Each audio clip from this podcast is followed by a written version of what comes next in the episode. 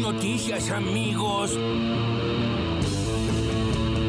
Con Luis Tagliapietra, eh, que es abogado de varias de las familias espiadas y es padre del submarinista de Lara San Juan, Alejandro Tagliapietra. Bueno, que era lo que, lo que tenía que pasar, ¿no? Pero ya con esto es, es muchísimo y alcanza y sobra para, obviamente, no solamente procesar, imputar, sino para enjuiciar. ¿Qué nos van a hacer? Según los datos que van a ser publicados entonces mañana y que cuentan hasta el mes de septiembre, nos encontramos con que ya se contabilizan en la Argentina 120.000 trabajadores más en la economía formal que en diciembre del 2019. Tengan en cuenta que son datos a septiembre. Con este nivel y ritmo de crecimiento que estamos teniendo, esperamos que para la medición de diciembre nos encontremos realmente habiendo recuperado no solamente el empleo y el trabajo perdido durante la pandemia, sino tal como ya se empezó a mostrar, también el perdido durante el 2018 y 2019 y estar en una senda de crecimiento consolidada. Y nadie se ocupa de ese tema, no existe ese tema.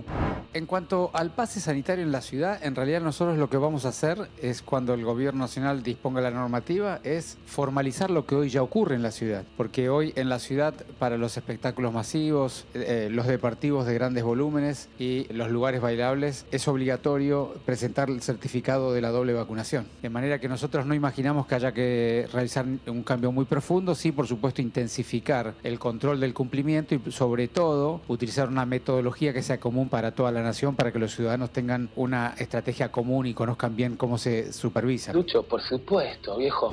Presidente Macri, yo quería insistir en este tema respecto al procesamiento. ¿Cómo lo toma usted? ¿Considera que acá hay algo ilegal? Yo he dicho que es una persecución política que termina en esto que ya todos sabíamos. Pero más incómodo es para la propia justicia argentina tener jueces como juez Baba. Eso es mucho más incómodo para mí.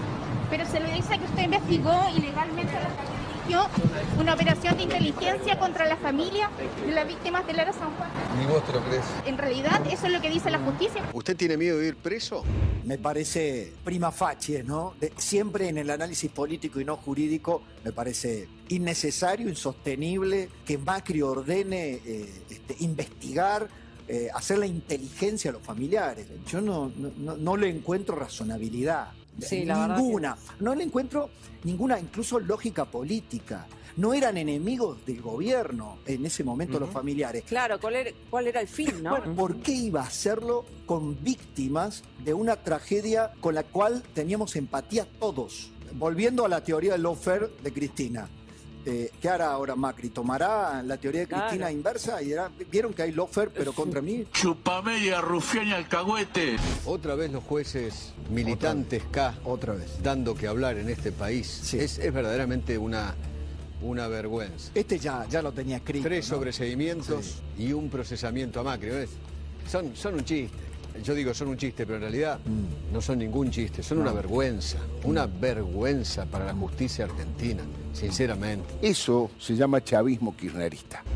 Lo otro que también hay que cortar, y me hago cargo de lo que digo que hay que cortar en la política, es la política de la extorsión. La política de la extorsión. La política de la extorsión. ¿Qué significa? a ver, por ejemplo, yo le escuché a Carrió decir que conocía el lado oscuro de Macri. Entonces Macri tenía que gobernar con alguien que decía permanentemente algo de él. ¿Qué era lo que estaba pasando? Se estaba ejerciendo una presión sobre alguien diciendo, yo conozco tu lado oscuro, yo sé lo que vos tenés para ocultarle a la gente y si vos no haces lo que yo te digo, lo digo. Es exactamente lo mismo que está pasando ahora con la presidencia de los bloques. Yo digo que es a, través de eso busca cargos.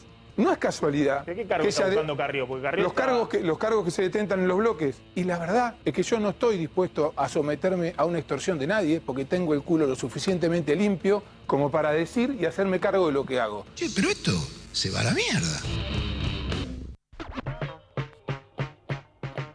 Bueno, Emiliano Jacobiti diciendo en televisión que tiene el culo limpio es lo más lisérgico y surrealista que he visto. Ay, boludo, ves en mucho tiempo, ¿no? Eso es dumping, eso es dumping a los que hacemos chistes. es impresionante cómo está. Imagínate la interna del radicalismo, en Juntos y demás para que Jacobiti aparezca en televisión y pueda decir estas cosas. Eh, está todo bastante permitido. Igual estaba, era bastante cierto lo que decía. Ahora que vos sos el amigo íntimo de Contino Siglia, Jacobiti. Sí, sí, realmente. de joder. Che, admirable hay que reconocer, es eh, encomiable, la defensa irrestricta en la pantalla de La Nación Más del, del patrón del canal, eh, Mauricio Macri, ¿no? Escuchábamos primero... Pensé que ibas a ser el patrón del mal. A Feynman y luego, y antes también a, Rossi. Sí. A Pablo Rossi. Y después a Rossi Rossi con Feynman. Y a también, Rossi con porque- Fe- todos juntos. Gracias. Lo dejaron todo, lo dieron todo. ¿eh? Sí, sí, sí, pero Rossi, qué fanático ese muchacho, ¿eh? Ese, mirá, el periodismo militante. Sí. mirá, yo mirá, trabajo con Barragán, todo, pero me- fanático como Rossi. No, pero además la lógica, digo, más allá ¿no? de, los, de los personajes, la lógica de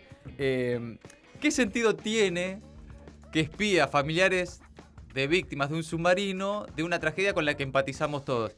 ¿Qué Y mira, qué sé eh? yo, a las víctimas del atentado a la AMIA también las recontraespiaban Sí. y todos empatizábamos con eso. eh, Sí, además el submarino se perdió durante su gobierno y los familiares de las víctimas estaban acusando en un punto a su gobierno, digamos. Además, sentido el, tiene. el- el espionaje ilegal de, de Macri, si fuera esa la lógica, es bastante inexplicable por, por- por varias razones. Por lo mismo que podría decir Rossi, ¿no? ¿Por qué espiaba en su momento a su cuñado? A Santilli. ¿Para qué espía a su cuñado? Sí, está obsesionado ¿Qué, qué con- lógica tiene con que eso, con espiar a su cuñado? Y evidentemente Sí, ti- tiene una lógica obsesión, de propia. verdad, sí, sí, claro, sí. exacto. Sí. Bueno, lo cierto es que está procesado y el propio Macri decía en Chile, ni vos te lo crees, le decía a la periodista chilena, a lo que la periodista le- chilena dice, Es lo que dice la justicia. argentina. Yo qué sé, te estoy preguntando nomás. Es fantástico, realmente. Bueno, eh, todo eso entre las voces destacadas del día. Ahora las noticias en maldita suerte. ¿Qué estamos pidiendo? Guzmán muestra sus cartas, dijo que busca un acuerdo con el FMI para antes de fin de año y con cuatro años sin pagos. El ministro de Economía se lo aseguró así a la cúpula de la CGT. Dijo que el acuerdo no demandará un ajuste, sino que se irá hacia un ordenamiento de las cuentas en base al crecimiento económico y que apunta a que el primer pago por la deuda con el fondo sea recién en 2026. Destacó también la importancia de la generación de trabajo para otorgar verdadera inclusión social y que el arreglo priorizará la recuperación económica y el desarrollo sustentable. El equipo de Guzmán viaja a Washington este sábado para continuar la negociación de aspectos técnicos y presentar el plan económico argentino en detalles. Ese plan, con las famosas metas plurianuales, se presentaría al Congreso en las próximas semanas. Aplausos y ovación de empresarios. El gobierno prometió acuerdo con el FMI y fue aplaudido por empresarios de la Unión Industrial Argentina. En la conferencia anual de la entidad Mansur y Cafiero aseguraron que la condición para acordar es que el fondo permita crecer. Estoy convencido de que vamos a llegar al mejor acuerdo posible para el pueblo argentino, dijo el fe- jefe de gabinete. Para hoy se espera la presencia del presidente Alberto Fernández. La relación gobierno-UIA mejoró de la ruptura tras la llegada de Daniel Funes de Rioja a la presidencia de la entidad. Una buena. Argentina tiene 120.000 puestos de trabajo registrados más que en diciembre de 2019. El dato surge de un informe realizado por el Ministerio de Trabajo y el CIPA y lo reveló la portavoz presidencial Gabriela Cerruti. La cantidad de trabajo registrado previo a la pandemia se superó en septiembre último, según las cifras recabadas por el propio Ministerio de Trabajo, que indica que son casi 130.000 los trabajadores más que se incorporaron al empleo formal desde diciembre de 2019 con Macri, es decir, 1,2% más de lo que había en febrero de 2020. Bono.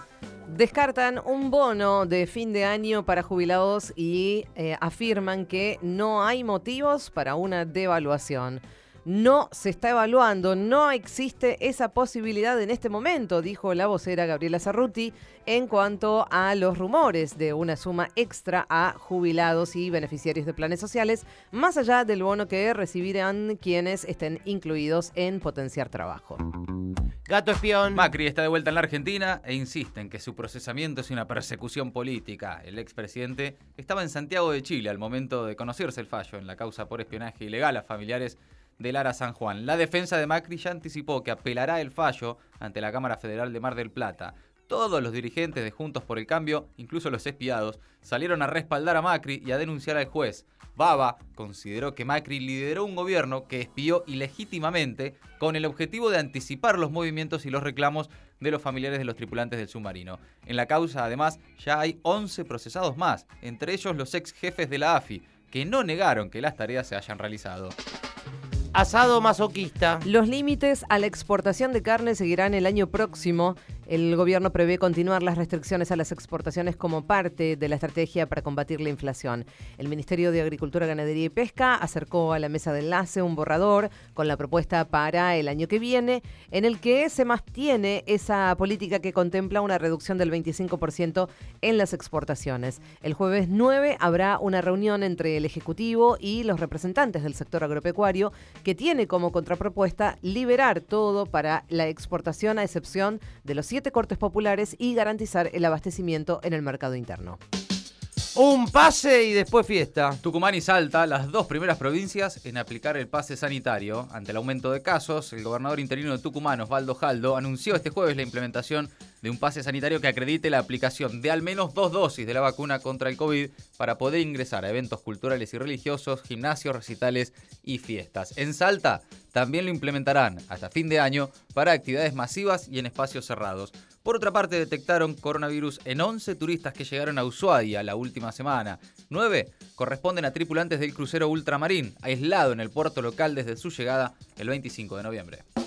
No te banco más. Paro bancario contra la decisión del Santander de cerrar 100 sucursales. La Asociación Gremial de los Bancarios, que conduce Sergio Palazzo, anunció la medida de fuerza a nivel nacional por el cierre del 25% de las sucursales que el Banco Español tiene en la Argentina. De acuerdo a los datos del sindicato, en base a los balances del propio banco, el Santander obtuvo ganancias netas en Argentina por 6 mil millones de pesos en 2020 y por 2 mil millones de pesos en el primer semestre de 2021.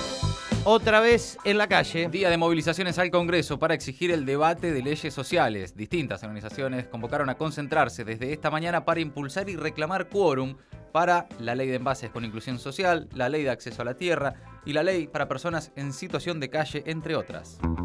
El pelado liquida hasta agotar el stock. Votarán hoy en la legislatura porteña los proyectos inmobiliarios de La Reta, a pesar del rechazo mayoritario de quienes se presentaron a las audiencias públicas, de las movilizaciones de las organizaciones vecinales y de los reclamos de distintos espacios políticos. El oficialismo porteño se apresta a aprobar la privatización de tierras públicas. Entre esas iniciativas se encuentra la resonificación de Costa Salguero para habilitar ahí la construcción de edificios y el convenio con el grupo IRSA para levantar un barrio con torres de lujo en la ex ciudad deportiva de La Boca.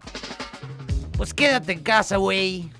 Joe Biden, el presidente de Estados Unidos, llegó a un acuerdo con su par mexicano Manuel López Obrador para restablecer el programa Permanecer en México.